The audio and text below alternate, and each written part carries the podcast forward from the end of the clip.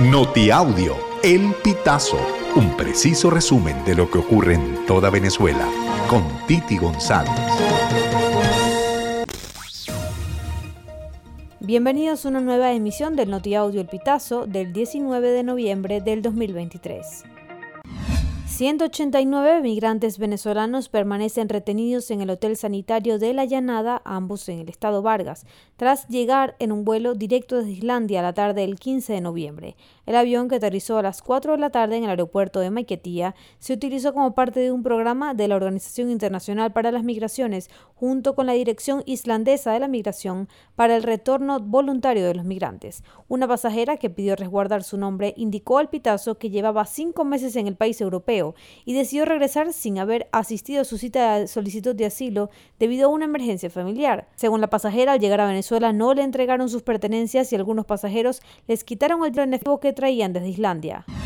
El gobierno de Estados Unidos, a través del Departamento del Tesoro, emitió este jueves 16 de noviembre una licencia que permite a cuatro petroleras norteamericanas reactivar transacciones con PDVSA para el mantenimiento de operaciones esenciales o el cierre definitivo de operaciones. La información se dio a conocer en un comunicado difundido por la Oficina de Control de Activos en su sitio web. En el comunicado también se especifica que la autorización tiene ciertas condiciones. La nueva medida tiene incidencia en las transacciones dirigidas al mantenimiento limitado de operaciones esenciales, contratos u otros acuerdos que se realizan para la seguridad o preservación de activos de Venezuela.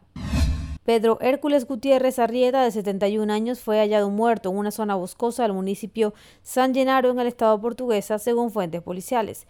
Parte del cuerpo de Gutiérrez Arrieta fue localizado el miércoles 15 en estado de descomposición. Casi la mitad fue devorada por animales, relataron campesinos que hicieron el hallazgo en los prendios de una finca. El septuagenario con domicilio en el sector Plaza de Toros de Valencia padecía de Alzheimer y fue reportado desaparecido el 10 de noviembre, luego de que un autobús en el que retornaba de Colombia lo dejó durante la madrugada en el, en el puesto de control de Boconoito tras una revisión de rutina por funcionarios de la Guardia Nacional. La administración del presidente de Estados Unidos, Joe Biden, anunció este lunes 6 de noviembre la asignación de 174 millones de dólares en asistencia humanitaria adicional para responder a las necesidades de los migrantes venezolanos. Adicional a esta asistencia, también se entregarán 310 millones de dólares a través de la Oficina de Población, Refugiados y Migración del Departamento de Estado destinada a la población vulnerable del hemisferio occidental de Estados Unidos. El fiscal designado por la Asamblea Nacional Constituyente, Tarek William Saab, informó sobre el nuevo hallazgo relacionado con la muerte del cantante de hip hop venezolano Tyron José González, conocido como Cancerbero. Las declaraciones las ofreció a través de sus redes sociales la noche de este miércoles 15 de noviembre, luego de una serie de entrevistas con familiares del cantante.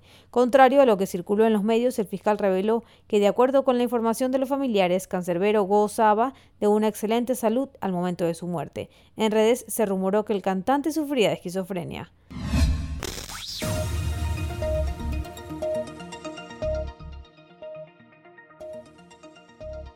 Amigos, así finalizamos. Si quieres conocer más informaciones, ingresa a elpitazo.net.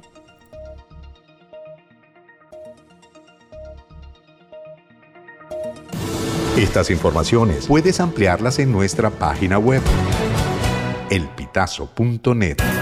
También recibimos tus denuncias vía SMS o WhatsApp a través del 0414 230 2934.